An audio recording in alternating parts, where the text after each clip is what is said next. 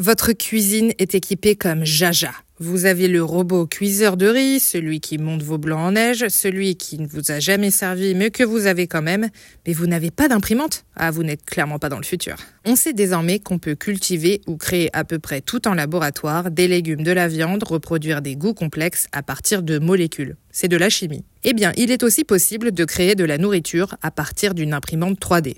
Deux étudiants qataris ont récemment imprimé une carotte. Ils ont cultivé des cellules végétales pour les transformer en encre d'imprimante. Exposée à un rayonnement ultraviolet, l'encre est ensuite moulée et imprimée bah, sous forme de carotte. L'impression 3D de fruits ou de légumes existe depuis le début des années 2000. La différence avec cette nouvelle percée scientifique, c'est qu'au lieu d'imprimer la carotte à partir d'une purée, eux l'ont fait directement à partir de cellules. C'est important pour les qualités du produit. Les deux étudiants l'affirment, leur prototype de carotte a la même valeur nutritionnelle qu'une carotte cultivée de manière conventionnelle. En mars 2023, des chercheurs américains ont réussi à créer de toutes pièces un cheesecake grâce au procédé d'impression 3D. Mieux encore, ils l'ont cuit. Pour cela, ils ont acheté des produits dans le commerce, des biscuits, de la pâte à tartiner, de la confiture de fraises, du beurre de cacahuètes. J'ai l'impression de lire une liste de courses réalisée par un enfant de 8 ans, mais euh, non, non, c'est bien celle de chercheurs de la prestigieuse université de Columbia qui n'ont clairement aucune idée de la recette du cheesecake au passage. C'est un peu dommage pour des New-Yorkais.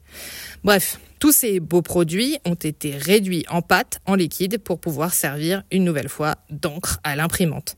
Et en 30 minutes, le cheesecake prenait vie. Alors le résultat ne donne pas trop envie, je vais pas vous mentir. Même les chercheurs reconnaissent que le goût n'y est pas.